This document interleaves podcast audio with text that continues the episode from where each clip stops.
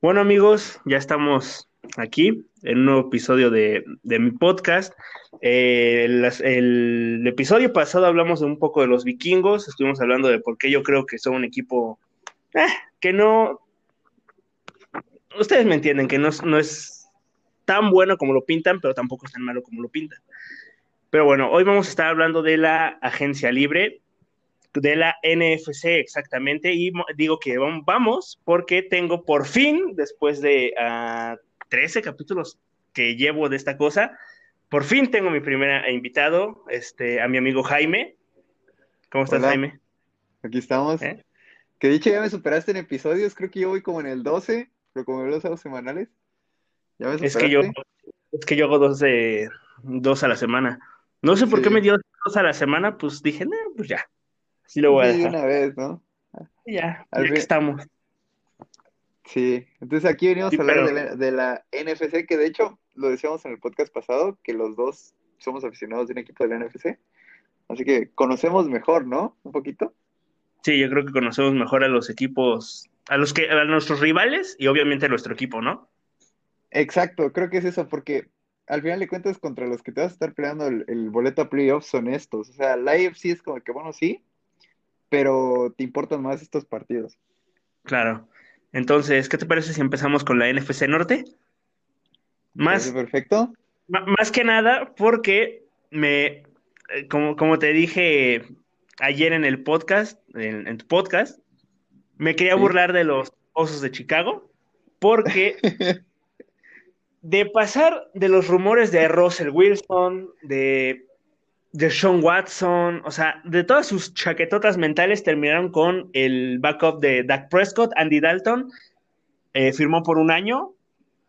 Mm, no sé a ti qué te parece esta, esta, esta firma, pero a mí me parece completamente horrible. No creo que sea una mejora a Trubitsky, no creo que sea una mejora ni siquiera a Foles. Bueno, poquito, pero no, o sea, no es la gran cosa. No sé tú qué opinas para mí es el más malo de los tres. O sea, mira, yo la verdad tengo este un poquito de cariño por Trubisky. No sé por qué siento que no es tan malo. O sea, sí es malo, muy malo, pero siento que tiene algo. O sea, por lo menos puede correr con el balón. Y eso ya es algo. Y además, por lo que firmaron los Bills a, Trubisky, yo creo que parece mejor firmabas a, los de, lo firmabas. Y pues ya en caso de que Russell Wilson sí pudiera llegar, pues ya tienes allá tu. O sea, dale dinero de backup. A Andy Dalton le dieron dinero de titular. Malo, pero al final de cuentas dinero de titular. Y ya le dijeron que va a ser el titular, así que pues son unos pendejos. yo me acuerdo que en tu, en, bueno, en tu mismo podcast, en el episodio que grabamos de, la agencia libre de los corebacks, sí. estuvimos hablando de varias opciones para los, los Chicago Bears, pero nunca se nos, yo creo que ni a ti ni a mí se nos pasó por la cabeza que Andy Dalton podría terminar en Chicago. No sé. Es que no, o sea, yo que quiero pensar que van a agarrar a alguien en el draft, o sea, y a Dandy Alton lo van a agarrar como coreback puente, pero aún así agárrate a otro coreback puente, no a Dalton, o sea, si el año pasado no le fue tan mal, fue por todas las armas que tenían los, los Cowboys, y porque aparte para mí tienen, un muy buen coordinador ofensivo en Kellen Moore, pero en los Bears, Matt Nagy es un idiota. ¿Qué crees que va a hacer este con, con Dalton? O sea, van a hacer un desmadre ahí que se van a autodestruir. Van a ser los nuevos Lions. Eh, digo, yo creo que van a seguir este, confiando completamente en su defensiva, pero pues acaban de cortar a Fuller. No sé qué vayan a hacer con este, pues no sé qué vayan a hacer con la misma defensiva, porque están intentando este, regresar a la fórmula del 2018, que su defensiva controle completamente los partidos y que, bueno, tener un coreback no tan bueno, pero pues que te pueda responder. No sé si me doy a entender. Es que esa fórmula ya se vio que no funciona, o sea, y se vio el año pasado con los Rams. O sea, los Rams tuvieron la mejor ofensiva, a la mejor defensiva de la liga. Este, uno en secundaria, eh, tres en juego terrestre. Y aún así, pues se quedaron en ronda divisional. Teniendo un. Y mira que tenían mejores, tienen mejores armas a la ofensiva que los Bears y un mucho mejor head coach. Pero si no tienes coreback, no vas a llegar a ningún lado. Y pues no van a llegar a ningún lado con Andy Dalton, por más que tengan a la mejor defensiva de la liga. Y acaban de decir que van a tradear a, Kim Hicks, así que. No. ¿Qué más ¿Neta? Sí. O sea que eh, eh, está buscando a Detroit. Ese, ese güey es su pilar para que no les puedan correr por, por tierra. Te lo digo por experiencia.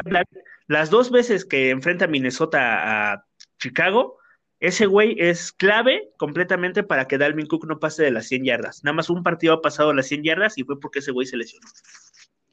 Sí, no, y es muy bueno, o sea, es un muy buen defensive tackle.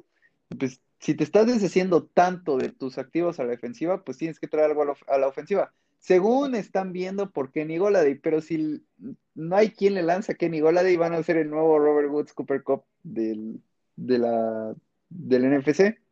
Sí, de acuerdo. Y mira, hablando de, ex jugadores de los Rams, vamos con los Lions, que firmaron a el ex coreback de los Rams, Jared Goff, en un trade por Matthew Stafford. Ya pasó tiempo, pero pues apenas se hizo oficial esta semana completamente oficial. Firmaron a Jamal Williams también a Michael Brokers, dejaron este, ir a Kenny Goladay, que me sorprendió que no le pusieran la franchise, la franchise tag a ese güey, porque pues es muy bueno y pues vas a necesitar armas para que pues Jared Goff intente hacer algo en el en la división. Sí, yo creo que entra en modo de reconstrucción totalmente. Y pagarle 15 millones a un receptor que no va a ser la diferencia, pues para eso mejor hacemos un mega tanking y adiós. Y mira que yo quiero que le vaya bien a Goff, o sea, por más que sabía que era un freno de mano para, el equipo. Le guardo mucho cariño, o sea, y siento que no es tan malo. O sea, creo que si la ofensiva se adapta a él completamente, puede funcionar. Anthony Lynn, ya lo dijimos la vez pasada, que es un, puede ser un muy buen coordinador ofensivo. Y creo que por ahí pueden estar este, la cosa. Yo creo que van a ir por un receptor en el draft, un Jalen Weddle por ahí. Así que creo que ese equipo no va a estar tan mal. O sea, creo que va a estar entre las... No va a ser el peor equipo. Ya con eso creo que es suficiente para hacer los Lions. Sí, yo, estoy, yo estoy de acuerdo contigo de que no va a ser el peor equipo. Se van a estar ahí peleando con los Bears, sinceramente, pero no creo que sea el mejor equipo y el peor equipo. Y además, algo que les beneficia mucho a futuro, no para esta temporada, este, concretamente, a futuro tienen muchas este, picks de primera ronda que ganaron con el play de, de Jared Goff. Sí, tienen dos que supongo que son, van a ser arriba de 20, o sea, de 20 para arriba. Así que pues van a ser muy, muy buenas. Al final de cuentas, en esos picks es donde mejor este talento se agarra. Eh, porque siempre resultan menos riesgo de los picks de este pick 1, pick 2 o pick 3. Así que creo que pueden hacer bastantes cosas con esos picks. Son dos y uno de tercera de este año que creo que ese, ese me dolió más que los dos de primera, porque de ahí es donde sacan mucho talento los Rams, pero bueno, ahorita hablaremos de eso. Sí. Y bueno, uno de los favoritos para ganar la división, vamos con uno de los favoritos, los Packers, que le están, aparte de que no le dan armas a Aaron Rodgers, no le absolutamente ni un arma en agencia libre, están en defensa tampoco están mejorando su principal eh, carencia, que es el juego, el juego, la defensiva terrestre más bien, porque el año pasado, y bueno, desde hace dos años, le vienen haciendo lo que quieren los buenos corredores a, Green Bay, pero, o sea, los vienen arrastrando. Dalvin Cook, pasó con Monster en el, en el contra San Francisco. Lo que me sorprendió fue que hasta Akers, pero lo que me sorprendió es que de, este Derrick Henry, pues, pues no. Y además, se fue Corey Lindsey, uno de sus principales pilares en la línea ofensiva, y creo que se fue otro guardia o tackle, no me acuerdo bien, pero también deshicieron esa línea ofensiva que tanta buena protección le había dado a Aaron Rodgers para darle el tiempo necesario que necesita, pues obviamente Aaron Rodgers, para poder hacer magia. Sí, se vio en esa línea ofensiva que Corey Lindsey y David Bactieri son piezas clave, y se notó sobre todo contra el juego contra los Bucks y sí, es que es increíble. Yo, la gerencia de los Packers me da algo. O sea, en el draft, creo que el único titular va a ser este, un, un guard de sexta ronda del año pasado. O sea, y si solo tienes un titular de una clase del draft, es porque estás haciendo muy mal las cosas. O sea, y encima firmas Aaron Jones cuando acabas de, de agarrar a AJ Dillon. O sea, no entiendo. Para eso mejor gasta tus picks en, en defensiva y que por lo menos dale más margen de error a Aaron Rodgers, porque en la final de la conferencia no se lo diste. Así que creo que los Packers van a seguir estando ahí porque tienen a Rodgers, tienen a Davante Adams, Aaron Jones es un grandísimo corredor y con esos tres tienes para competir, pero siento que al final les va a seguir faltando eso. O sea, por más que sigan llegando a finales de conferencia, les va a seguir faltando ese punch, ese star power, aparte de ellos, que les ayude. Y de hecho firmaron a Amos, el safety, que por lo menos no es Kevin King, así que creo que es, este, es algo bueno. Y con su cornerback, que se me fue el nombre, ¿cómo se llama? Este, Alexander, no me acuerdo el nombre, Alexander, pero... este, Jair Alexander, ya me acordé. Jair Alexander. Este, ahí puedes basarte en una muy buena secundaria. Los hermanos Smith, que este, Sadarius es el que tuvo una temporada, Preston estuvo un poquito más bajo.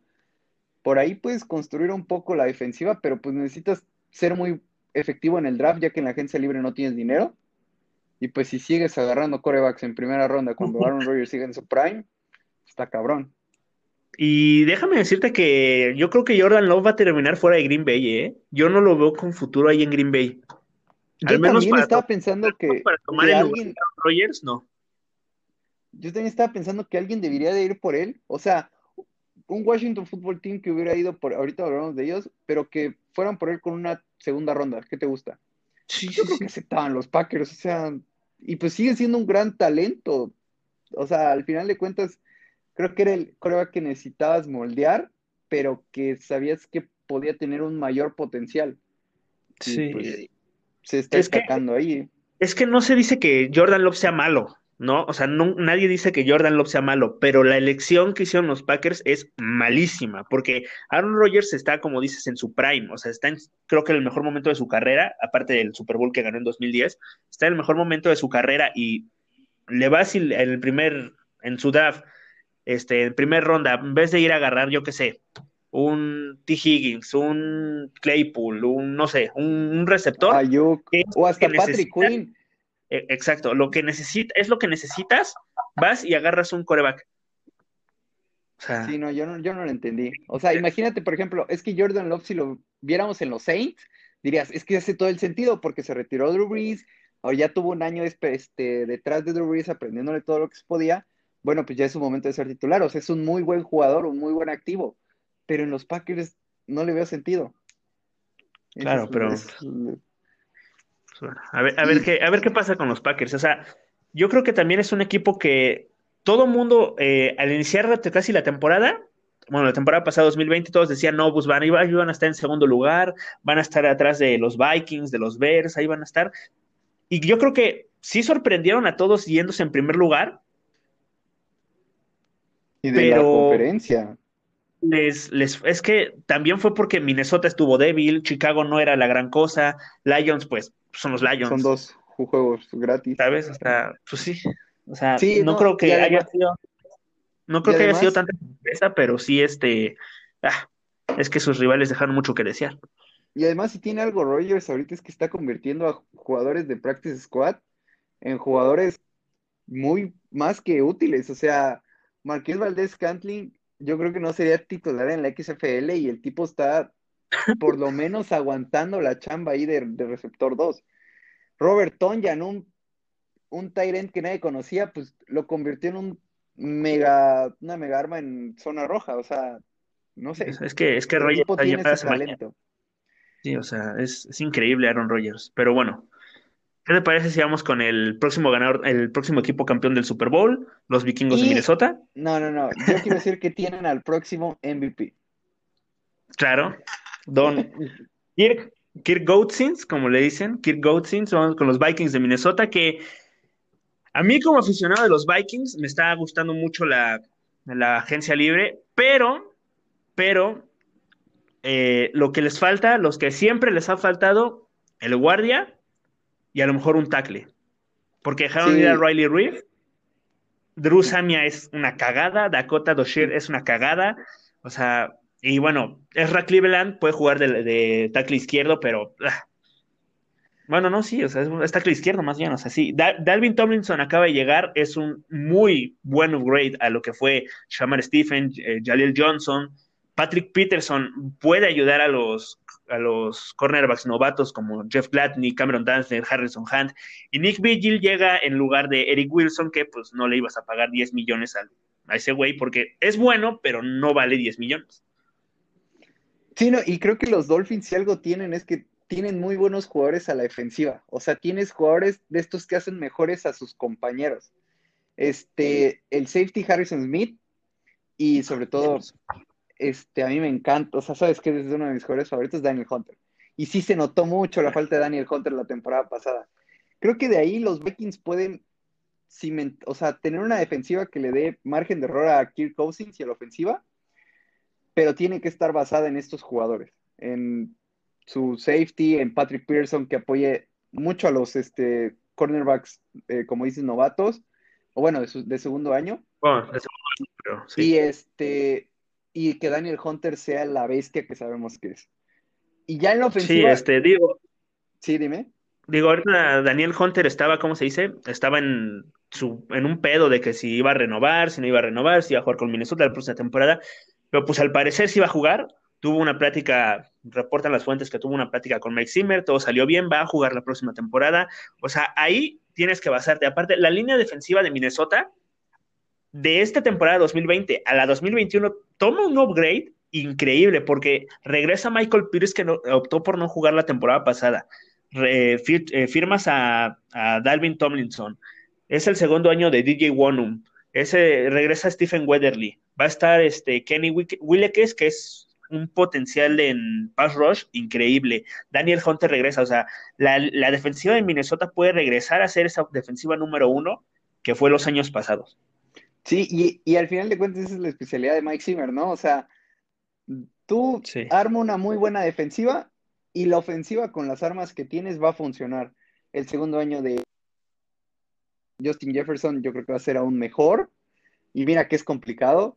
Eh, pues tienes al seguro Adam Thielen, que es una máquina en zona roja. Kyle Rudolph se fue, sí, pero creo que es un Tyrant sustituible, se podría está, decir. Está Irv Smith Jr., que es un talento increíble de Alabama, y está Tyler Conklin, que este año tuvo un, eh, un paso adelante en su carrera para ser el tight número dos de los Vikings. O sea, son dos tight confiables. Sobre todo Irv Smith Jr., que incluso te puede jugar de, de wide receiver número 3.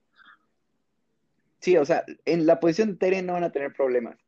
Y como dices, lo único que les falta es esa línea ofensiva que no solo apoya a Kirk Cousins, sino también a Dalvin Cook.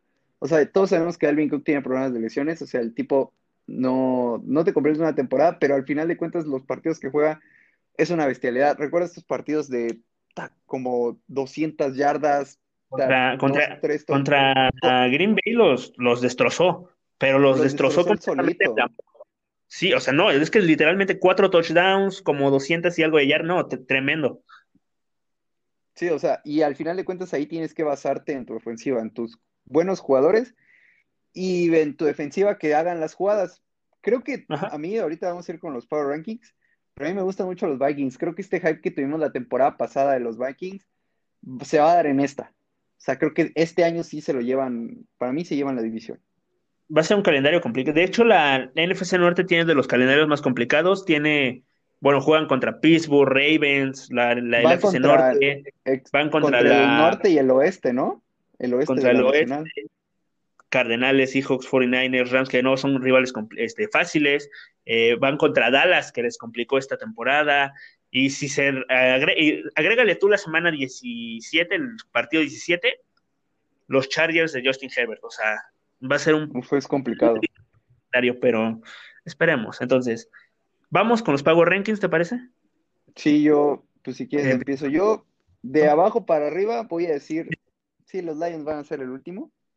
Sí. No veo cómo. Eh, los Bears, Packers, Vikings. Y no es porque esté en tu podcast, es lo que creo. no, yo, yo estoy de acuerdo contigo. Por muy por, una, por una victoria o por el desempate de victorias, pero los Vikings yo creo que van a ganar la división a día de hoy. No sé qué vaya a pasar en el draft, vaya a seguir pasando en la gente. Pero a día de hoy yo creo que los Vikings se están reforzando mucho mejor en la agencia libre, no están dejando ir este, armas tan este, clave, nada más tal vez Riley Reef, que pues es una baja importante, pero pues está es Cleveland para, para este, sustituirlo. Pero bueno, ¿te parece si vamos con el oeste de la NFC? Y bueno, ¿Qué te parece si vamos con la NFC Oeste? Aquí no pasó nada, no, no hubo ningún corte, no hubo ninguna falla técnica, no, no, no, nada. No, no hubo un problema de internet en Chiapas porque... no, pero bueno, esperemos, esperemos, si, esperemos si no se note mucho. Sí, no, no creo que se note mucho. Este, entonces vamos con la NFC Oeste. Sí. Para que puedas hablar de los Rams que firmaron a Matthew Stafford y renovaron a Leonard Floyd. Y creo que, creo que es lo único que han hecho en la agencia libre. Tú corrígeme. Sí, es lo único. Eh, ah, bueno, y también firmaron al Tyrant Johnny Moon, pero es un punto desconocido, así que no, no hay problema. Eh, eh, pero sí, y bueno, y dejar ir como 45 jugadores, pero eso ya es este, ¿qué no hicieron? Sobre todo secundaria, ¿no? A los safeties. Sí, sí, de hecho. Que firmaron con Browns. Sí, y yo por eso estoy enojado con la renovación de Leonard Floyd, porque con lo que le pagaste, pudiste haberte este, traído de nuevo a John Johnson y a Troy Hill, que se me hacen jugadores muchísimo pensables que Leonard Floyd. Jugar de pass rusher en los Rams es como jugar de pass rusher en modo principiante en el Madden. O sea, jugar con Aaron Donald al lado te da muchísimas este, beneficios. Y el tipo va a tener una temporada de 10 más de 10 capturas, más, o hasta mejor. O sea, en una vez llegas a las 12, 13. Pero ya se vio, por ejemplo, con Dante Fowler. El tipo tuvo más capturas encima que Aaron Donald en su última temporada en los Rams. Llegó a Atlanta, no hizo ni mierda. Leonard Floyd, pudiste haberlo reemplazado por otro jugador en el draft o un, por ejemplo, un Jevon Clowney. No me hubiera molestado que hubiera entrado Jevon Clowney en un contrato de, ¿qué te gusta? ¿9 millones? Este, 10 millones, un contrato de un año. Y hubiera, y hubiera hecho lo mismo que Leonard Floyd. O sea, y encima dejas ir a John Johnson, que se, te digo, es de mis jugadores favoritos. Estuve como dos meses mamando a Riata de que lo renovaran. No lo hicieron. También ya se confirmó lo de Troy Hill a los Browns. Que sí era el, para mí era el cornerback 2, pero Darius Williams estaba ahí empatado. Y ahora Darius Williams tendrá que ser ese cornerback 2 que, que acompaña a Ramsey en la secundaria. Y fíjate, es que ese es el modelo de los Rams. O sea, los tipos dejan ir jugadores en cada agencia libre y al final de cuentas en los drafts los recuperan. O sea, eso es algo que me encanta del equipo, que hace muy buenos drafts con rondas bajas, o sea, sin primeras rondas hace muy buenos drafts. Eh, y encima van por cosas que pierden. La temporada pasada perdieron a un corredor, perdieron a un, este, ¿qué fue? Un safety, perdieron a un receptor y perdieron a un linebacker. Bueno, pues los primeros cuatro picks fueron eso. Y creo que esta vez va a volver a hacer lo mismo. Tiene rondas compensatorias, que pues, es lo que resulta de dejar ir buenos este, agentes libres. Así que yo creo que los Rams van a estar ahí. No creo que se, estén desarmando para nada. La línea ofensiva me gusta. El cuerpo de receptores me gusta. El coreback me gusta, me encanta, lo amo. Este, y la defensiva tienes a dos este, All Pro, que son en dos posiciones muy importantes. Así que creo que podríamos estar tú, el Negrete y yo en la defensiva de los Rams, y aún así sería top 5 de la liga. Sí, sin duda. Sí, con Aaron Donald es, pero creo que más sencillo jugar, porque él se lleva toda la cobertura, tú prácticamente puedes entrar solo, le pegas un vergazo al coreback y ya. Es que es por simple matemática. O sea, el, el otro día estaba viendo que Aaron Donald doble cobertura recibe. Es con dos de cada tres snaps son este, tiene doble cobertura Aaron Donald. El segundo lugar era TJ Watt con 10%, o sea, uno, uno de cada 10 snaps recibe doble cobertura a TJ Watt. O sea, es increíblemente lo dominante que es Aaron Donald y que encima aún así tenga este, esos números. Es increíble ese cabrón. No, o sea, Tremendo. yo me la puedo, me la, o sea, no sabes la suerte que tengo de haber, tener ese jugador en mi equipo porque es de esos güeyes que dices, verga, lo que sería mi equipo con este güey. Y pues eso al final de cuentas hace mucho más fácil el trabajo de la secundaria, o sea, entre más pass rush tengas, más fácil es para la secundaria. Eh, así que yo creo que no va a haber problema, encima tienes un este, down corner como lo es este Janu Ramsey. Así que yo creo que los Rams van a estar ahí. Sería, sí me gusta muchísimo más para esta temporada, pero tampoco soy de estos tipos que dicen, ah, ya Super Bowl y vamos a ganar todo, es una dinastía, ¿no? O sea, de hecho, yo la temporada pasada pensaba que iban a quedar 6-10. O sea, para que te hagas una idea de más o menos qué tanta confianza le tenía. Esta temporada creo que vamos a estar ahí. Pero, pues sí. Y además es una división tan complicada. Y, y, y, bueno, además, súmale que ya tienen coreback. Ya no tienen un cabrón que nada más tiene nueve dedos, que a veces le lanza al receptor que, este, un muy buen pase, y luego le lanza al cornerback rival un pase volando completamente al, al, al receptor si se quieren cagar de risa un rato, por favor, vean la intercepción de Goff temporada contra, contra Seattle en el juego de la semana 16. De verdad, es increíble lo que hizo. O sea, habían cinco tipos de Seattle y ninguno de los Rams. O sea, de verdad, ves la imagen y no ves a más de 10 yardas a un cabrón de los Rams. Bueno, pues se la tiró al de Seattle. O sea, y eran cosas de, de cabeza. O sea, el brazo creo que lo tenía.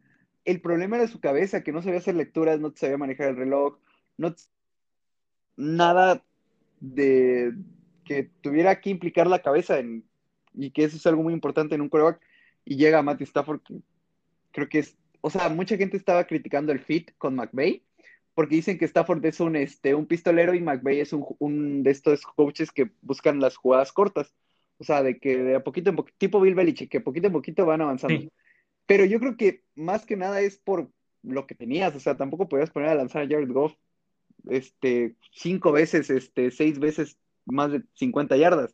Con Matty Stafford sí, y creo que eso es algo que va a venir este, más esta temporada, las jugadas grandes. Tienes muy buenos receptores. Mucha gente está diciendo que a los Rams les faltan un receptor de estos que son rapidísimos y que te ganan a este, en altura. Ya lo tienen. Eh, para mí es Van Jefferson. Ese, ese cabrón va a ser receptor uno de los Rams. Y mira que, que es mucho decir con esos dos que tienes, pero creo que va a ser el receptor uno de los Rams esta temporada y esa ofensiva va a funcionar. Tenemos al Karim Hunt, eh, Nick Chop de los pobres, que es Akers Henderson. A mí me encantan esos dos güeyes. Y la línea ofensiva es, es muy buena porque es barata. Solo le pagas a Whitworth y a, y a un poquito a Javestein. Y los tres del centro son baratísimos y son muy buenos, así que yo creo que va a seguir así. Así que yo creo que a mí me encanta la ofensiva de los Rams, creo que este año va a ser muchísimo mejor y va a estar compitiendo ahí entre las 10 mejores de la liga, 7 mejores de la liga, sin ningún problema. Sí, estoy, estoy de acuerdo contigo. Yo creo que van a ser una, un equipo de cuidado, un equipo de mucho cuidado en, en la división porque pues, tienen el equipo para hacer un equipo, o sea, para incluso ganar la división. Ahí pelear con Seattle, que ahorita, ahorita vamos a hablar de Seattle, pero yo creo que tienen un potencial muy bueno para, para, para ganar la división. Pero bueno, Vamos con un equipo que generó polémica esta agencia libre por sobrepagar completamente a Trent Williams, los 49ers. ¿Tú qué opinas de eso? Los Niners, mira, hay un equipo, o sea, mi odio contra los rivales de la división es contrario a cómo nos va contra ellos. A los, los Niners me caen muy bien, pero los, los cabrones nos traen de sus perras, o sea, es la verdad. Este, contrario a los, a los Cardinals. A los Cardinals los odio, pero este, son nuestras perras y con, con Seattle es ese punto medio.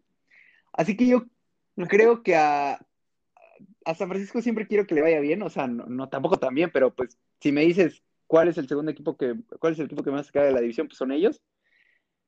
Y ya después que 10 creo que le vaya bien a San Francisco, creo que no están haciendo bien las cosas y creo que están un poquito sobrevalorados de la temporada pasada. Sí sé que tuvieron muchas lesiones, pero también tuvieron muchas pérdidas en esta agencia libre. Toda su defensiva sufrió bajas. Salomon Thomas, este, solo firmaron a Jason Barrett, perdieron a Richard Sherman. Eh, Nick Bosa va a regresar, que tipo es una bestia, es una asquerosidad de bestia. Eh, pero pues, solito, solito no sé si vaya a poder. D. Ford decepcionó un poquito. Eh, y creo que el perder a, este, a su coordinador defensivo en, ¿cómo se llama? Se me olvidó el nombre, este, que ese güey sí me cagaba. Sí, se fue a los Jets, nuevo head coach de los Jets. Con ese, eh, siento que les va a pegar mucho. Creo que esa defensiva creo que va a perder impacto. Creo que va a perder este. Va a perder mucho esa defensiva. Perdió nombres, perdió a su líder. Eh, y la ofensiva siento que sí va a estar bien. A mí me gusta mucho Jimmy G, o sea, más que a, O sea, tampoco creo que sea un elite coreback, pero es, creo que te hace la chamba. Y no sé si esa ofensiva tenga el potencial para pelear la división. O sea, sí van a estar ahí, pero creo que sin el apoyo de esa defensiva y con una ofensiva con receptores novatos, como son Divo, bueno, Divo Samuel va a entrar a su tercer año, Brando Ayuka su segundo, no tienes gran experiencia en ese, por ese lado. El corredor es Monster, pues sí, tuvo una muy buena temporada del Super Bowl, pero la temporada pasada estuvo llena de lesiones. Y pues al final de cuentas es eso, si siguen entre lesiones, eh, pérdidas de personal y todo eso, creo que van a estar este, sufriendo un poquito. Van a tener, creo que, récord ganador, pero no sé si les vaya a dar para ganar la división. Y tienen que, su ofensiva tiene que estar basada en su mejor hombre, que es George Kittle. El tipo es una asquerosidad de bestia también. Hace todo. Y pues ahí es donde tienes que basarte, ¿no? Pero no contestaste mi pregunta. Este, te preguntaba que qué opinabas del contrato que ah. le dieron a Trent Williams. Digo, está bien todo el análisis que hiciste, me, parece perfecto. Yo creo que comparto mucho que te tienen que basar completamente en su, en el juego aéreo con, con Kittle, porque los receptores son, son buenos, pero pues, ah, son bien su segundo año. Luego Raheem Monster perdió, creo que a su backup, que es Jerick McKinnon. Ahora también firmaron a su fullback, no, no creo cómo se llama, es Husiki, Jusik. Yusik y pues la línea ofensiva, pues Ted Williams, un contrato de 132 millones, creo que fue, más o menos. 132 millones, seis años para un jugador que tiene ya 32 años. Y, bueno, ahora, ahora sí voy a responder a tu pregunta. Sí, sí, es que se me fue el pedo. Este, tienen que pagarle a su línea ofensiva porque sus, su base es el juego terrestre. Todos sabemos que la, base de los Niners es el juego terrestre. Así que creo que sí tenían que pagarle a su línea ofensiva. Tanto, no. O sea, creo que ahí sí cometieron un error en la cantidad. Tenían que renovar a Trent Williams. Ah, sí, Alex Mack. Alex Mack. Que se me hace una buena adquisición. Alex Mack, este, pero creo que sí sobrepagas por un tackle ya vimos que la, edad en los tackles tampoco es tan importante. O sea, yo veo a Andrew Whitworth y digo, ese cabrón, entre más viejos mejor. Pero pues sí, al final de cuentas, 33 años, no sabe si alguna lesión le va a afectar, que Trent Williams ha sufrido de lesiones. Este, por ahí le va a afectar. Así que creo que sí estuvo muy sobrepagado, pero creo que sí le tenías que pagar. Sí, o sea, no, estamos diciendo que no se le tenga que pagar, pero se pasaron. Por mucho se pasaron. Fue como como con Zuni, le tienes que pagar porque es de lo mejor en su posición, pero está un poco sobrepagado, porque esa, ese dinero que le sobrepagaste lo puedes usar en otras posiciones, como es un cornerback, que se les fue Witherspoon, se les fue este Richard Sherman, que bueno, Witherspoon no es la gran cosa, pero pues, se les fue al fin y al cabo. Este, y Beret eh, es un maldito cristal, o sea. A este jugador de los, ex jugador de los Rams, Samsung Ebukam. Es, malísimo ese cabrón. Ahorita desde aquí lo digo, es malísimo. O sea, mira que te digo, jugar en la defensiva de los Rams es sencillo. O sea, tienes Aaron Donald y más presionar al coreback es muy sencillo. Y ese cabrón no podía. O sea, todo el trabajo se le dejaba a Leonard Floyd, todo el trabajo se le dejaba a Michael Brokers y ese güey nada más estaba ahí andando. O sea, de hecho, el novato, este, tuvieron novatos que jugaron mucho mejor que él, así que por mí que se vaya ahí a la división. Y ahorita hablaremos de otro cabrón que también se fue a la división. Ah, eh, gracias porque se ha ido ahí, porque Seattle o Cardinals, fue Seattle, ¿no? Pues vamos con Seattle de una vez. Seattle, Seattle. Este, firman, a Jared, Gerald Everett, firman a Angelo Witherspoon, a Jabe Jackson, que eh, sus principales carencias es la línea ofensiva, firman a un liniero Gabe Jackson y. Eh, Nada del otro mundo.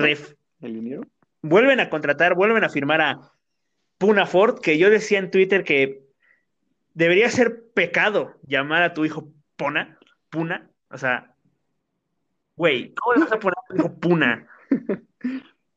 No, pero bueno. Sí, no es que está muy cabrón. Se estuvo hablando mucho del trade de Russell Wilson, se estuvo hablando mucho de, si se iba a quedar, si se iba a ir. Al final parece todo, todo parece indicar que, se va a quedar. Y algo que se me olvidó eh, este, comentar con San Francisco, que es uno de los principales candidatos para que llegue de Sean Watson. Veremos si se da, no creo que se dé, por todo el problema que tiene ahorita con las denuncias, quién sabe qué va a pasar con él, no creo que se dé que llegue a San Francisco, yo creo que van a ir por un coreback en, en el draft. Rápido ese. De hecho, es que, ah, sí, de hecho, hablando de lo de, o sea, el coreback de San Francisco, sé que los aficionados de, lo, de San Francisco no confían en, en Jimmy sobre todo por las lesiones, pero creo que Kyle Shanahan sí.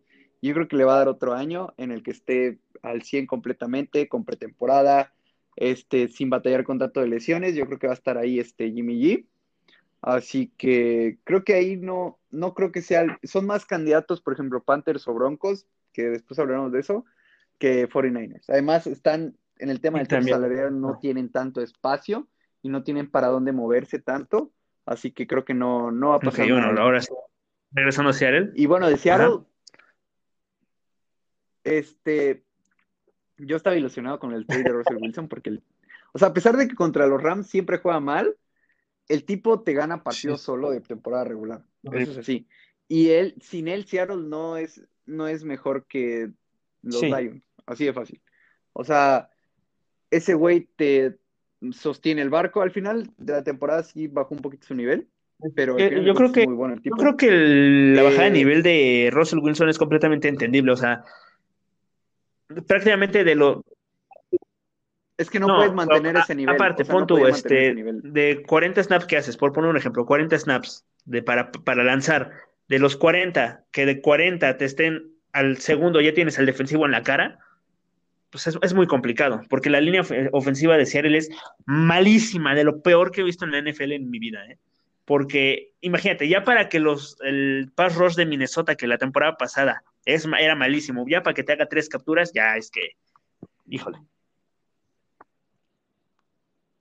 Pero ahí, o sea, sí es muy mala la, línea ofensiva de Seattle, o sea, y se vio contra los Rams, o sea, no estuvo Aaron Donald medio tiempo, o sea, no, un tiempo completo, o sea, no estuvo dos cuartos. Y aún así te presionaban como no tienes idea, pero también creo que Russell Wilson abusa mucho de alargar las jugadas si algo he aprendido, o siento que ha aprendido Aaron Rodgers, es que hay veces que tienes que alargar las jugadas y hay veces que no. Creo que Russell Wilson sí se, sí mantiene mucho la bola y eso pues no ayuda a su línea ofensiva. Es muy mala, sí, tienen que reforzarla, por supuesto, pero también creo que ahí Russell Wilson tiene que hacer algunos ajustes en su juego, porque si no, sí le van a seguir golpeando aunque tenga una muy buena línea ofensiva. Pero quitando de eso, el tipo te hizo un receptor del draft que no pintaba para mucho, como les dije Melcalf, en uno de los mejores de la liga. Tienes al confiable Taylor Lockett. Eh, y al final de cuentas, y su juego terrestre que creo que siento que Carroll abuso mucho de él, pues Chris Carson en su momento, que ahorita ya no va a estar, Carlitos Hyde, se quedan sin, sin corredores, confiar en Rashad Penny, que yo no confío en Rashad Penny. Y pues su defensiva, no sé, es muy indescifrable esa defensiva de Seattle. O sea, a veces es muy buena y a veces es muy mala. Sí, completamente de acuerdo. O sea, a veces pueden darte un partido muy bueno, deteniendo completamente, no permitiendo más de 50 yardas terrestres, eh, tres intercepciones al coreback, pick six. Pueden, pueden tener esos partidos y luego tener partidos como el de Buffalo la temporada pasada, que se comieron como 45 puntos ese era malísimo, te lo juro que yo era desesperante. Lo o sea, yo... Me acuerdo que esa vez le metí, le metí dinero a Seattle, estaba desesperado porque trataba de regresar Russell Wilson y era otro touchdown. Sí, o sea, es, que es el, es el, tema, cuando la defensiva no ayuda, me voy a poner muy defensor, defensor de cierto coreback que yo quiero mucho, pero pues es lo mismo con Kirk Cousins. voy a poner por ejemplo de Minnesota. Ya, ya me parezco a este, al, tío Willow con Memo Ochoa. Yo soy lo mismo, pero con Kirk Cousins. yo soy lo mismo con, Kirk Cousins.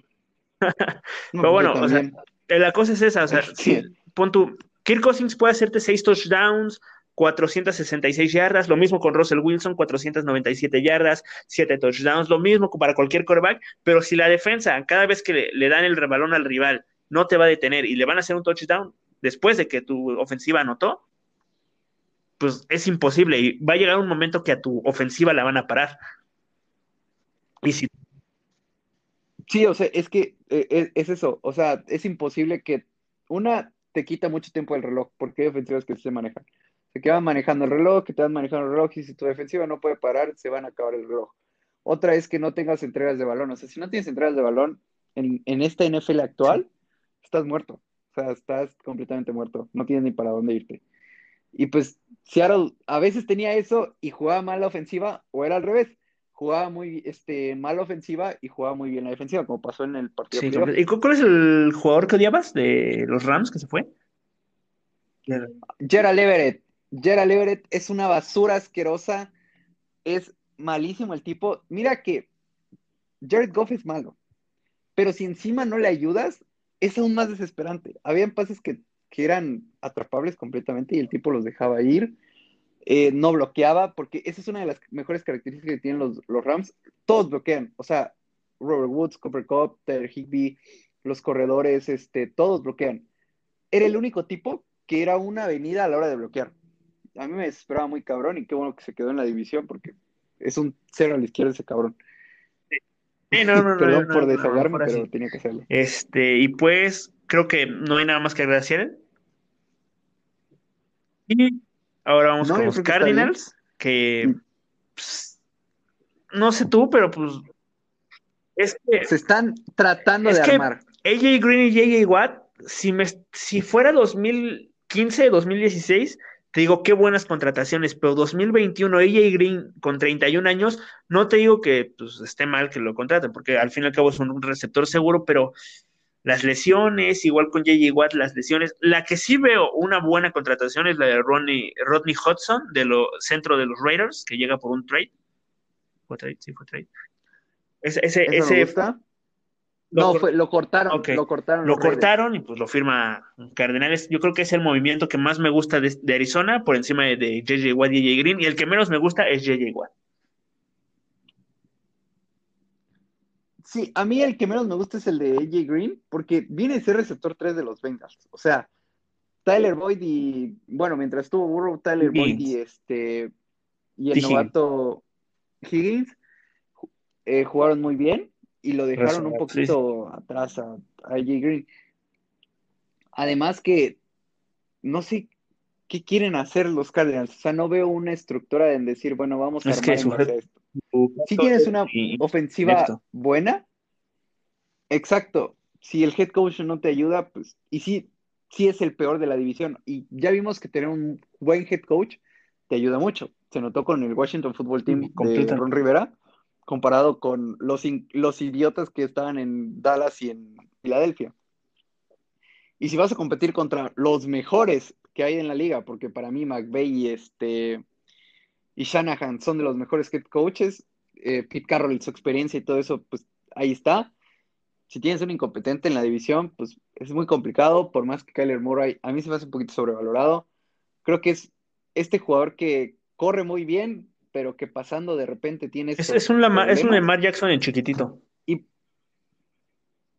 sí, y además más dinámico. O sea, el tipo es desesperante jugar contra él a veces porque sientes que ya lo capturaste o ya lo detuviste atrás y te terminas Como el- 15 yardas. Como 20 yardas con el, el ejemplo perfecto es el Hail Mary a DeAndre Hopkins contra Buffalo. O sea, yo pensé, te lo juro, que ya tenía, lo tenían o sea- atrapado, o sea, ya lo tenían. Lo dejan ir, te lanza de no sé dónde, a perfil malo, un pase de 50 yardas y pues DeAndre Hopkins, DeAndre Hopkins, Hopkins es Jesucristo y obviamente lo iba a atrapar. Sí, y además, como dices, tienen a DeAndre Hopkins, que es una de las mejores piezas que hay, pero no lo saben utilizar. O sea, y si no sabes utilizar a un jugador como ese, pues no vas a tener con qué competir. O sea, yo sí sigo viendo a los, a los Cardinals como el peor equipo de la división, y por mucho, eh, a menos que obviamente los, los Seahawks traen a. Russell Wilson.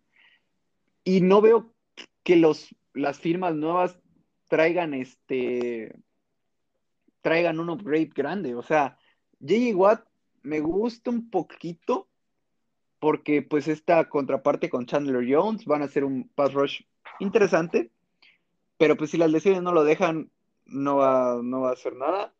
Eh, 31 años, yo ya creo que ya se fue su, ya se le fue el tren a Y J.J. es una. Y pues sí, o sea, sí, te digo, las lesiones y todo eso. Buda Baker se me hace muy sobrevalorado, igual que Jamal Adams.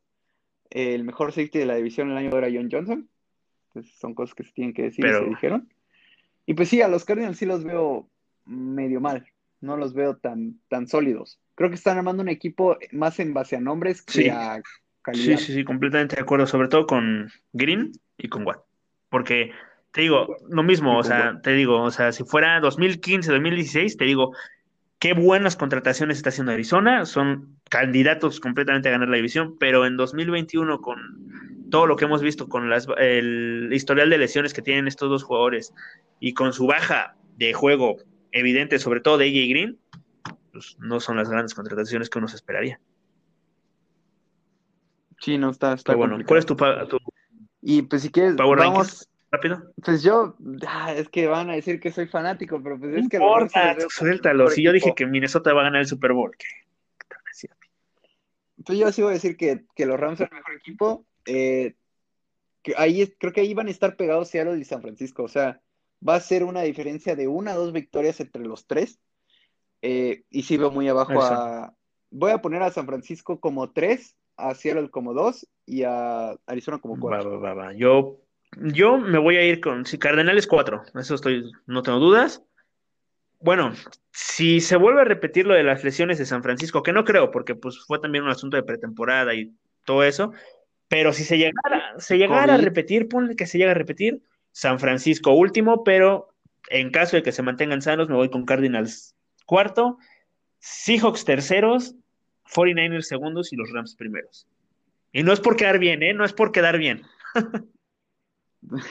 Pero. sí, no, sí. Es que sí, sí, creo que la edición de Matt Stafford sí ayuda muchísimo al, hype de los fans, ¿no? Y mira, vamos con la NFC Sur, porque es que yo creo que aquí está o sea, clarísimo quién va a ganar la división. Yo creo que hay dos equipos que, sinceramente, digo, con todo respeto, pues no creo que haya aficionados que escuchen este podcast de par de equipos, pero yo creo que no pintan nada. O sea, yo creo que van a ser un un cero a la izquierda completamente ambos equipos. Este, y uno que viene en reestructuración completa, dejaron ir un montón de jugadores. Yo creo que esta es la división, yo creo que más sencilla para pronosticar, y aparte porque tanto Santos como Falcons como Panthers no están haciendo muchos movimientos en el, en el mercado. Tal vez Panthers si llegara a darse lo de Sean Watson, que pues, puede ser. Y los Bucaneros con pues, tienen el mismo equipo que ganó el Super Bowl prácticamente. O sea, yo creo que no sé, no sé tú qué opinas, pero yo creo que esta, esta división es la más fácil de pronosticar porque pues, nada más hay un equipo. Siento que sí, es la, o sea, en el papel es la que más diferencia hay entre el equipo 1 y el equipo 2. O sea, creo que eso sí está muy claro. Pero creo que, ah, no sé, los Falcons me gustan, los Saints me gustan y los Panthers si llegan, llegan a traer a Deshaun Watson, también me encantarían. O sea, creo que es esta división que tiene tan claras las cosas que en una de esas puede ser la mayor sorpresa. Que unos Falcons con un nuevo head coach, con lo que agarren en el draft, unos Saints con James Winston, que todos quieren. yo, quiero ver qué hace, yo quiero ver qué hace James Winston, yo quiero ver. Yo igual quiero ver qué hace. Creo que es ofensiva entre Camara, este, este, Michael Thomas le van a ayudar muchísimo a... Y la línea ofensiva, que es muy buena, le van a ayudar mucho a James Winston. Eh, así que creo que la, ofensiva de los Saints va a estar ahí. Igual Sean Payton a mí me gusta mucho como head coach.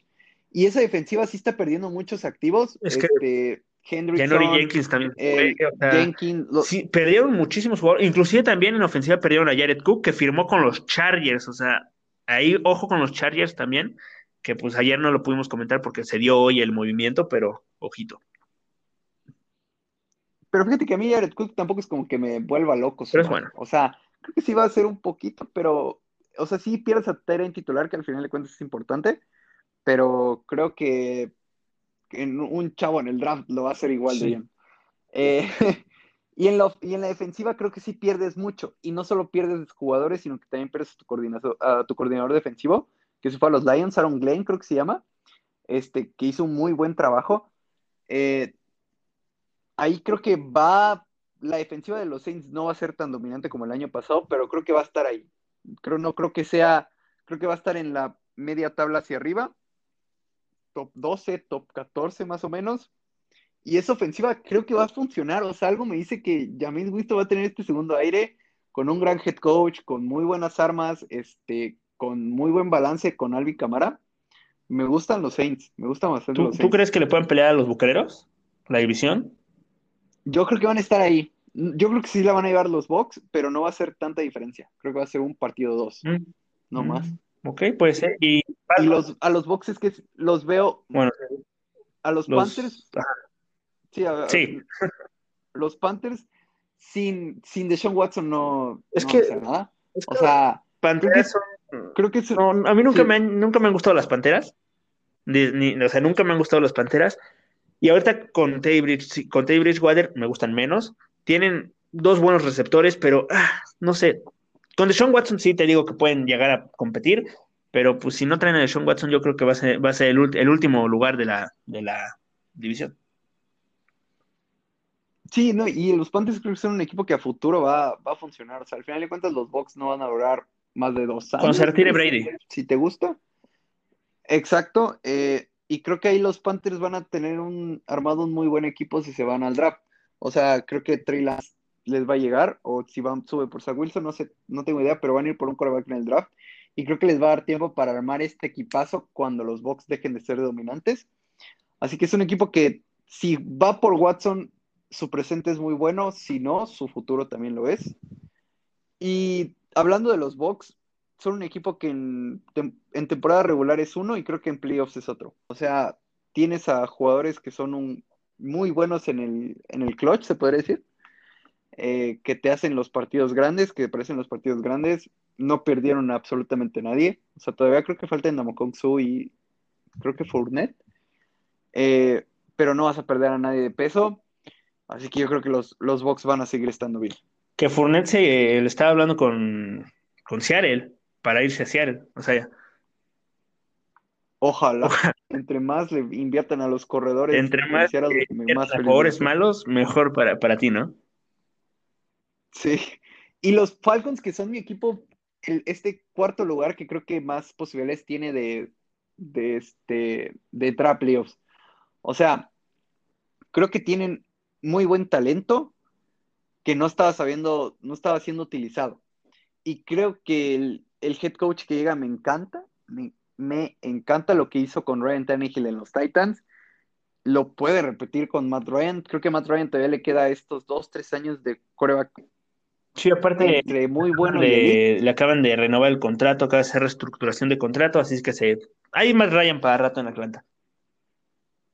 Y aparte sigues teniendo a, a Julio Jones, sigues teniendo a Calvin Ridley, sigues teniendo a Hurts, el Tyrant, una línea ofensiva más o menos respetable. Yo creo que los Falcons necesitan un corredor, porque Todd Gurley no tiene Y rodilla. aparte ya se fue. Eh, sí, aparte ya se fue. No, sí, Sí, ya se fue. sí, Según yo tenía era un contrato de dos años. No, es agente libre. Ah, Creo que pues yo creo que Todd Gurley ya no va a volver a jugar en la NFL. No. Porque o a no, es un problema de verdad de lo del arte. a no ser que sea backup de, yo que sé, de algún equipo, no creo que. Pobre cabrón. Sí, no, no le veo más. Y pues sí, yo creo que necesitan ir por un corredor de estos top en el draft. O sea, en esa segunda ronda te lleva un Javonte Williams, un, hasta uno de los dos top, un Jae Harris. Así que, y basar eso, lo que hizo en los Titans, hacerlo en los Falcons, tener un muy buen juego terrestre y tener una muy buenas armas en la ofensiva. Y en la defensiva tienen cosas ahí, no sé si se pueden llamar jugadores, pero tienen cosas interesantes. Este, Dante, digo, Dante Fowler es muy bueno. Este, el linebacker es, ah, se me fue el nombre del linebacker, es, que es muy bueno, pero se me fue. Tienen a AJ Terrell, su cornerback, eh, que va a entrar su segundo año. Tienes cosas ahí que pueden agarrar. A lo mejor en, la, en el draft se van por un defensivo en el pick 4 y armar esa defensiva. Así que yo creo que los Falcons también son un equipo con mucho futuro. Ok, este, mira, los Falcons, este, es que, digo, a mí me- siempre me ha gustado los Falcons, es un equipo que yo respeto mucho, pero aparte de que su principal, este, carencia son, eh, fue la, siempre ha sido la, bueno, este, el, año anterior fue la defensiva aérea, pues es que, no sé, no sé, o sea, a mí nunca, no sé, no me convencen, no me convencen para dar e- ese siguiente paso para, para, para pasar a playoffs. Hace tres años, te hubiera dicho, sí, ahorita los Falcons yo creo que son favoritos incluso para llevarse la división junto a los Saints. Bueno, ahorita contra los Bucks, pero hoy en día no, no, me, no me generan nada estos Falcons, no me generan nada. Aparte de Julie Jones, Matt Ryan, no, no, nada. Es que, ¿sabes qué es lo que me pasa a mí? Que creo que tengo mucho hype, no para este año, sino para un futuro. Ok, sí, sí. O sea, como que de a dos, tres años creo que van a ser equipos muy buenos. Este año creo que van a estar en la franja del 7, 9, 6, bueno, 10, eh, 8, 9 más o menos por ahí. En la franja de la mediocridad, pero que al final de cuentas eso le ayuda a cimentar un proyecto. Y creo que en los siguientes años, cuando ya no esté Tom Brady, pues van a estar peleando ahí la división. Pero creo que este año, como viene, creo que sí va a estar complicado que hagan algo. ¿Cuál sería tu power ranking para esta división? Box, Saints, Falcons, Panthers. Sí, me voy más o menos así. Estoy de acuerdo, sí. Bucaneros es el primero, claro.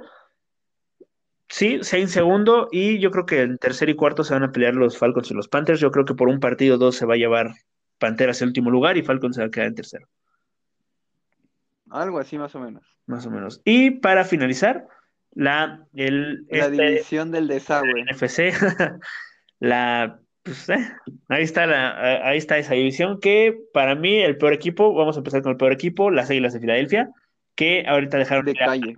varios jugadores importantes, Al, Alshon Jeffrey, Jalen Mills, Sacker se quiere salir de esa institución, la línea, la línea ofensiva se está cayendo a pedazos, Carson Wentz también salió, Digo, está Jalen Hurts y pues tampoco es como que Carson Wentz sea irreemplazable, pero ahí está. Este, en defensiva, pues son una incógnita porque la defensiva aérea siempre ha sido un problema en Filadelfia. El pass rush, pues ahí está Fletcher Cox, que puede pues, ayudarte en algo, pero. Y mira que en la, o sea, en la secundaria trajeron a Slay y aún así no funcionó. Sí, no, no funcionó nada. Todo va a morir a Filadelfia, o sea, son los nuevos Lions. Después de ganar su Super Bowl son los nuevos Lions. Sí, sí, sí. Y, pues, este, y sí, no, a mí es un equipo se me hace. Y no solamente es malo en talento, no sé si su head coach sea lo suficientemente competente para ser un head coach del NFL. No sé, o sea, es una incógnita, o sea, pero es una incógnita para mal. O sea, nada más estás esperando a ver qué tan mal va a ser Filadelfia. O sea, sabes que va a ser malo, pero no sabes qué tanto. Sí, no sabes si van a ser el malo del pick 1 o te van a ganar cuatro. el malo de, exacto. O sea, un malo incómodo que te puede hacer partido, pero no lo va a ganar. Sí, así que yo no sé, creo que Filadelfia es claramente el cuarto equipo en esa división. Y mira que creo que es de, los cuartos lugares más seguros que tengo. O sea, mira, creo que hasta los Lions les veo más posibilidades de quedar terceros.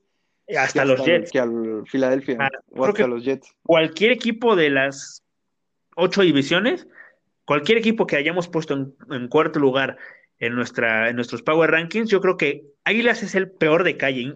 Mm, bueno, no, Houston. O sea, no, Houston yo creo que... Ah, bueno, sí.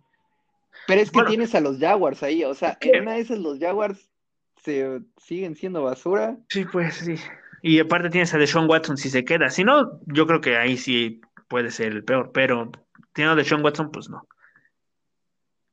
Sí, no, y además los otros tres equipos me gustan. O sea, los otros tres equipos de la división me gustan para estar ahí. O sea, para pelear la división. Mira, vamos, eh, vamos. A mí los Giants. Con los Giants, justo. Justo te iba a decir. Exacto. A, mí los Giants me gustan mucho. Creo que es un equipo que son los nuevos Dolphins. Se vio un progreso la temporada pasada eh, bajo un head coach del árbol de Bill Belichick. Eh, la ofensiva no me gusta. La ofensiva con Daniel Jones no, la verdad es que no me gusta nada. Que Daniel Jones es Pero esa defensiva con Leonard Williams, con este linebacker que venía de los Pats, que se convirtió en el líder tacleador de la liga, ¿cómo se llama? Este. Ay, Dios. Ah, se me fue el nombre. Él. Martínez, este, Blake Martínez. Blake, Martínez. De los Packers, sí, sí, sí. Sí, él, pues, al final de cuentas, armaron una muy buena defensiva. Eh, y a ver si Daniel Jones tiene este breakout. Eh, a mí se me hace un, este, el pelirrojo, el head coach de los Cowboys, ¿cómo se llamaba? Este... Garrett, Jason Garrett. Jason Garrett se me hace un muy buen coordinador ofensivo. a diferencia de head coach. Eh, es un muy buen coordinador ofensivo que creo que si alguien puede ayudar a progresar a Daniel Jones, va a ser él.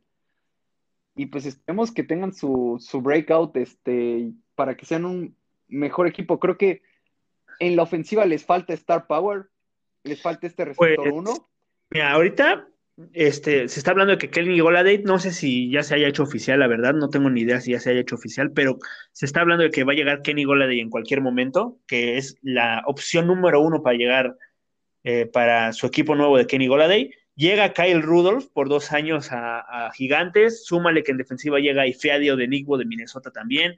O sea, no está siendo mala agencia libre para los Gigantes. Está siendo muy buena agencia no, me Gusta, y además le das manos seguras a, con lo de, con lo de Kyle le das manos seguras a Daniel Jones. O sea, le das un tipo que te puede pelear un balón. Sí. Que eso es algo que, te lo va a ganar. ayuda muchísimo. Ah, y que te lo va a ganar, exacto. Tienes a Ingram como tight end, que fue pro bowler. No significa nada de eso, pero pues al final de cuentas tienes que ser pues más o menos bueno para ser pro bowler. Y a mí me encanta Darius, este, su cuerpo de receptores me gusta como dos, tres. Les falta este Kenny Golladay que sea el número uno este, Slayton, Shepard, me gustan, este, como, digo, como complementos, pero les falta este receptor número uno que pueda romper defensivas y que le ayude muchísimo a Daniel Jones. O sea, creo que están a un buen receptor de estar ahí peleando y lo mejor es que son este equipo que nadie tiene en, el radar en esta división. O sea, todos ven a Dallas o a Washington. Creo que los Giants pueden ser una muy buena sorpresa. Sí, y súmale, súmale a ver qué pasa con este Saquon Barkley, que también pues también. No, no se le menciona, pero pues ahí está. Digo, si las lesiones lo respetan la próxima temporada, ojo con los Giants que pueden ponerse a pelear la división. Y armar una muy buena defensiva. O sea, al final de cuentas, el juego terrestre le ayuda a estos corebacks malos. O sea, si tienes un buen juego terrestre, es el play action. Este, las defensivas tienen que meter más hombres a la caja para y dejar más, este, te dejan más libre la secundaria. Eh, así, así que al final de cuentas, ese es muy beneficioso. Y su backup, que no me acuerdo cómo se llama, lo hizo súper bien. O sea, puedes tener un muy, muy buen 1-2 para no desgastar tan. Free... Sí, ¿no? No. Freeman que venía de los Falcons. Pero era otro, ¿no? O sea, Freeman llegó a mitad de temporada, pero. no. No sé quién era, eh, pero sí, Devonta Freeman, bueno, sí, creo que es Devonta Freeman. Sí, sí, sí, me acuerdo que, que Devonta Freeman llegó como en la semana 10, pero hubo un cabrón que estuvo desde antes que lo hizo muy bien. puedes tener un muy buen 1-2 para, para no forzar a Barkley tanto. sí, sí, eso me gusta. cuidado con los Giants, son este podrían ser el caballo negro, no solo de la división, de la conferencia, si se llegan a meter en una de esas, ¿eh? En una de esas. Sí, sí, sí. Entonces, Giants, ya terminamos, vamos con Cowboys.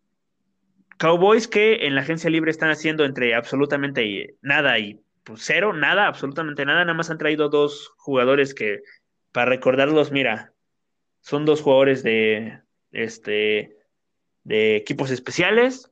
Lo único que han hecho en la agencia libre fue firmar el contrato supermillonario de Dak Prescott, que a mí me parece bien. es algo? No, sí, ya es algo. Y a mí me parece bien que, firmen a Dak Prescott. Es un muy buen coreback. Muchos dicen que está sobrevalorado. Para mí, vale los 40 millones. Para mí, o sea, lo vale completamente eh, Dak Prescott.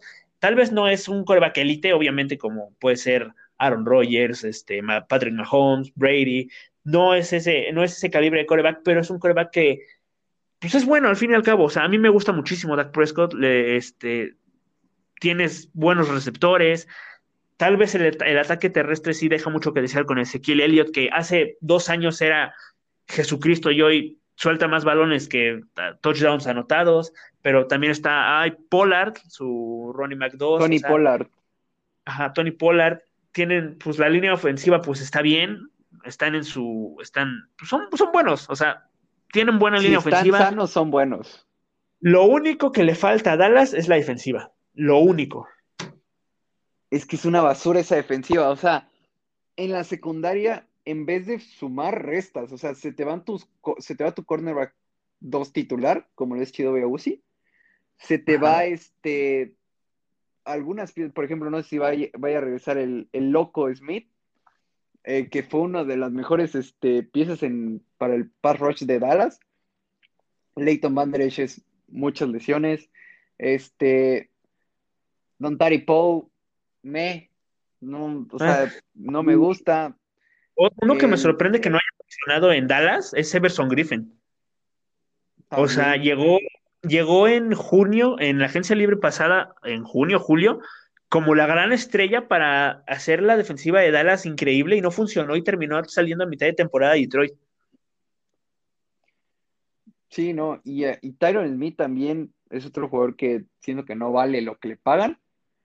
Eh, y pues en el draft se van a tener que armar en el draft. Esa ofensiva con Dak Prescott va a funcionar. Necesitan armar una buena defensiva que le dé margen de. es que lo, mismo, ¿no? O sea, lo mismo que yo creo que con Seattle, con varios equipos. Por más que Dak Prescott te meta seis touchdowns, como pasó contra Cleveland esta temporada, como pasó contra Atlanta, que terminas ganando ese partido de manera increíble, porque pues, Atlanta pero partidos que te meten un montón de puntos y pues tu ofensiva se cansa, llega un momento que se va a cansar y pues ya no te va a responder.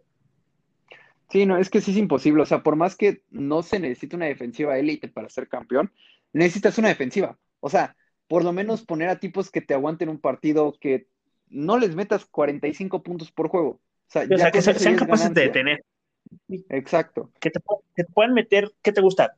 punto 26 puntos del rival, pero tienes la certeza de que tu ofensiva es capaz de más de 30. para más, claro. Exacto. Sí. O sea, con que la, una defensiva que por lo menos te aguante, como dices, en los 26, 28 puntos es más que suficiente. Sería una defensiva medio mala, pero por lo menos estaría ahí y que la ofensiva se encargue. O sea, tienes activos como CD Lamb, eh, Amari Cooper, este, Michael Gallup, y sí que el Elliott no creo que vuelva a tener un año tan malo. O sea, creo que ya solo puede ir a mejor. Eh, sí, no. Y como dices, la línea ofensiva. Empeorar, para Ezequiel empeorar para Ezequiel Elliott es firmar tu contrato de salida de Dallas. Y no sé si de la no, no creo que de la NFL, porque pues al final el nombre pesa, porque pues Ezequiel Elliott es una estrella, entre comillas, pero pues es un nombre pesado están ahí. como AJ Green. Es un hombre que dices, ah, si lo firmo, pues a lo mejor y hace algo. Pero si hace una temporada igual de mala o peor, yo creo que puede llegar a dar su salida tanto de Dallas como a ser un running back número uno. Sí, no, sin duda alguna. O sea, siempre van a estar ahí los Lions que le paguen a jugadores que no sirven para nada. Así que creo que su, lugar como titular va a seguir ahí, pero sí ya es, un verdadero. Filadelfia. En Filadelfia, exacto. Y además, digo, como la línea ofensiva es muy, está bien, o sea, siguen estando en su prime, este, Martin, todos. El problema fueron las lesiones, o sea, si caen como soldaditos todos los titulares, pues es imposible que tengas una buena línea ofensiva, es imposible proteger a tu coreback, es imposible que el juego terrestre funcione. Creo que ahí también va a pasar mucho, que las lesiones respeten a Dallas, van a estar ahí, este, arriba en la división. Sí, y ahora, para, no sé tú qué opines, no sé, no sé tú qué opines, pero para mí, el número uno de la división, Washington. Y más con los movimientos que están haciendo ahorita. Traen a Fitzpatrick, traen a Debo Samuel, traen a William Jackson, o sea, se están armando increíble. Tienen ya la muy buena defensiva. Súmale que a lo mejor traen a Fuller, el, que acaba de cortar eh, Chicago, a lo mejor y lo firman. O sea, pueden hacer algo muy bueno los, los, los Washington, iba a decir Washington Redskins, pero ya no son Washington Redskins. El fútbol team. Este, antes que nada, tengo que mandar un saludo a Alan Flores, mi hermano Naranjón, que es aficionado del Washington Football Team. Le dije que le iba a mandar un saludo cuando hablábamos de ellos. Y para que veas, lo dejamos al final, este, cerrando con lo mejor, ¿no? Creo que es el mejor equipo de esta división y es el que mejor agencia libre está haciendo. Tres a Fitzpatrick, que Fitzpatrick creo que es un coreback puente, como en todos los lugares que llega, y le vas a dar esta oportunidad al equipo de poder traer un coreback de estos de segunda ronda, tercera que puedas desarrollar uno o dos años. Y Fitzpatrick aún así te va a mantener este, en la pelea. O sea, no es un coreback puente tipo Andy Dalton que sabes que es un verdadero downgrade. Fitzpatrick va a estar ahí. O sea, y va, te va a mantener peleando en la división. Le traes a Curtis Samuel, que a mí me encanta como receptor. O sea, es, esta versatilidad que tiene con Terry McLaurin, con Toño Gibson. O sea, me encanta. Le pagan a Brandon Sheriff, que a mí no me gustó que le pagaran tanto. O sea, creo que es mucho para un guard, pero al final de cuentas, pues si tienes el dinero, úsalo. El, por ahí les falta un poquito en la línea ofensiva, creo que algunas piezas un tackle por ahí, y en la defensiva es que están armadísimos. O sea, tienes a dos de los mejores pass rushers de la liga y sobre todo que van a ir a mejor, como lo son Chase Young y Monte Swift. O sea, están, van a entrar a su segundo y tercer año. O sea, es, tienes muchísimo potencial ahí. Tienes a un safety de sexta ronda como Curl, que hizo las cosas muy bien. Eh, como dices, la secundaria puede mejorar. A lo mejor el cuerpo de linebackers ahí les falta un poquito. A lo mejor en la primera ronda en el draft puedan ir por un linebacker este, y mejorar ahí, este, armar aún más esa defensiva. Sí, no sé, no sé si tú estés de acuerdo conmigo, pero el año pasado, con todos los problemas que atravesaba la franquicia, del cambio de nombre, con las denuncias a su, a su dueño, con el cambio de head coach, con la incertidumbre de que si Alex Smith iba a volver a jugar, de que si Haskins era el futuro de la franquicia, que si Allen no sé qué, o sea, con todo lo que estaba pasando, yo creo que muchos los pintábamos como el peor equipo de toda la NFL, junto a Jacksonville, y nadie, nadie, te puedo asegurar, nadie se esperaba que a marzo de 2021, este, yo creo que son los claros favoritos para llevarse la división. Sí, no, y es lo que te da un gran head coach, como lo decía hace rato. O sea, si tienes un gran head coach, te va a desarrollar el talento, te va a poner este, los cimientos de, una, de un equipo y al final de cuentas, Ron Rivera hizo eso. O sea, nadie lo esperaba, pero al final de cuentas tenías la formulita perfecta para que pasara. Eh, y eso me gusta mucho. Creo que el, que, sí, no me, hubiera gustado, no me hubiera gustado mucho que Washington fuera por Deshaun Watson, porque creo que es un equipo al que todavía le falta este, otro año de armar aún más el equipo. Te digo, les faltaba este receptor 2, les faltaba, les falta todavía en la defensiva armar este una, una mejor ofensiva y una mejor defensiva en base al draft. Y si hubieran ido por Deshaun Watson, creo que hubieran acelerado ese posible éxito. Y al final de cuentas eso no me gusta. Les hubiera salido mal. Yo creo que les hubiera salido mal. Creo que están armando muy buen, bien los cimientos para dejarle la, un equipo muy bien armado a un coreback que puedan desarrollar. Un Caltraz, por ejemplo, creo que les llegaría en la segunda ronda sin ningún problema. Eh, y que creo que les les va a ir muy bien y creo que si el presente es bueno para el Washington Football Team, el futuro es aún mejor. Sí, sin duda. Entonces, ya para ir finalizando este, este episodio, tu Power Ranking de esta división. Me voy con uno Washington, dos Dallas, tres, no, ah, dos Giants, tres Dallas, cuatro este, Eagles. Ok, yo me voy.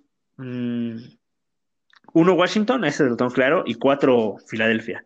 El que tengo dudas es Dallas y Gigantes. Pero, pero me voy a ir dos Dallas, dos Dallas y tres los Gigantes de Nueva York. A ver, aquí digo, sé que es tu podcast, pero voy a, voy a poner una actividad. ¿Quiénes crees que sean los tres que se metan a, a como wildcard? O sea, ya dijimos a los campeones de división, ahorita se podría decir. ¿Quiénes son los tres que creas que se van a meter ahí? Yo, veo, yo veo a los Giants como uno, a los Packers y a los, ¿cómo se llama? Y a los Saints. Creo que del oeste solo se va a meter uno. Okay. A ver, de campeones divisionales yo dije Vikings, Washington, Bucaneros y los ah, Rams. Esos cuatro, los, los otros tres, la puta.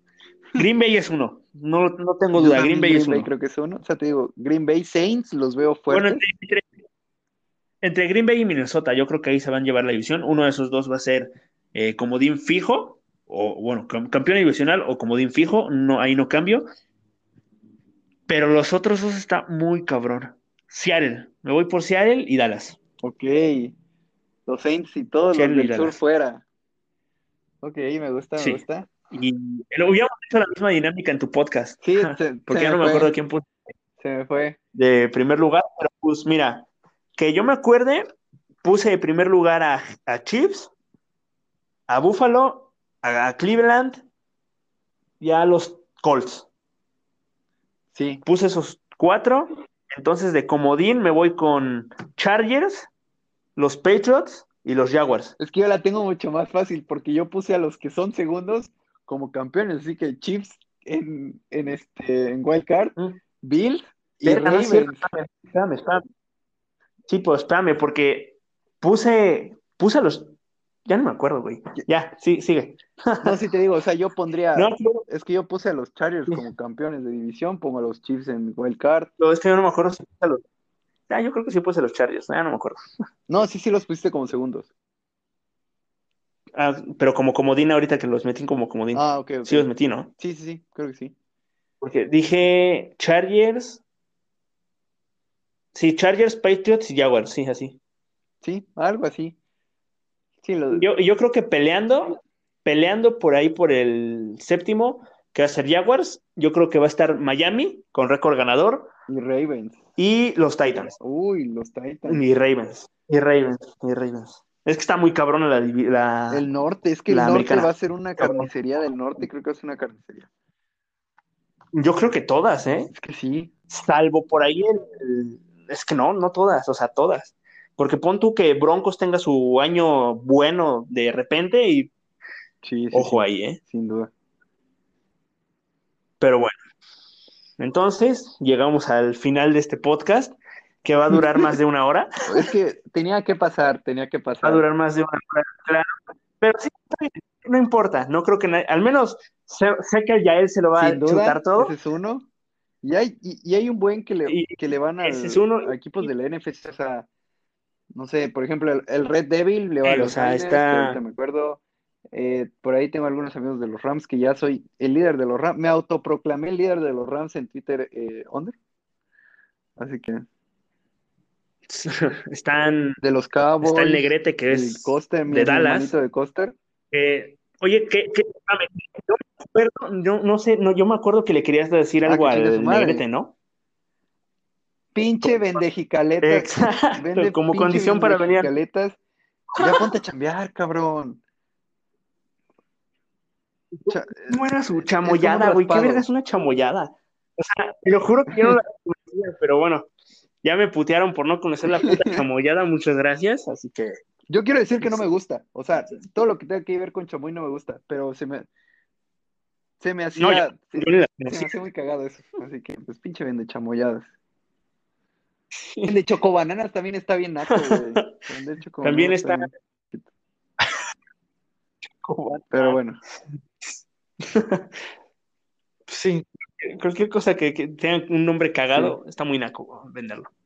Pero bueno, eso no es el tema. O sea, también está este el, el Johnny y el Roberto que son de Packers. Este, pues hay, hay gente que hay que es, es aficionada de los equipos de la Nacional, menos del sur. ah, No conozco pues a nadie que sea fan de Santos, Falcons y Panthers. Así que yo creo que sí lo va a escuchar. Sí, a Brady, a los Saints, a los sí, Falcons no. y a los Panthers no, no conozco Ah, a absolutamente ah, no, no, nadie. Vale, menos de Panthers. Pensé que, pensé alguien. Y bueno, no, del de año que Ah, no. Vaya. Bueno, pero bueno, así llegamos al final de este, de este, de este podcast, de este episodio. Gracias por venir a ser el primer invitado, honor. amigo. Muchas gracias. Y la próxima semana, yo creo que el lunes voy a estar hablando de Minnesota otra vez. Ya se hizo costumbre hablar de los Vikings en lunes, así que voy a traer un, un otro episodio hablando de Minnesota. Y el jueves, viernes, se viene el segundo invitado, el, el Amil, que aceptó venir a Sí, hablar que, de, de los hecho, Dolphins. espero que Amil cumpla con la, la vara que dejo. O sea, yo dejo la vara muy alta, de una vez les aviso. Todos invitados que vengan. Este, así que espero nunca invites al negrete, porque sería como que a pasar de un 10 a un 0, pues estaría muy cagado, ¿no? Güey, pobre güey, siempre lo putean, pero bueno, ya. Sí, pues es sí, ni modo. Este. Sí, ya, ya, ya. Este, y antes, antes de terminar, espero que regreses para lo que te comenté ayer Claro en que tu, sí, amigo. en tu podcast. quieras, ya sé- Y, y también para el Vikings Rams, quiero dejar desde ahorita pactada una apuesta para el Vikings Rams arma, de la arma, de esta sí próxima tiene- temporada. Pero Cámara, cámara. Ya veremos qué. Ya veremos qué, pero Vikings en Rams Minnesota, ¿no? en Minnesota. Cara, entonces esto es en Minnesota, es en Minnesota. Entonces, ya, ya pasamos la hora, así que, pues, ya saben que los quiero mucho, les mando un besote y nos vemos Un el, saludo. nos escuchamos el lunes o el martes, uno de esos dos días.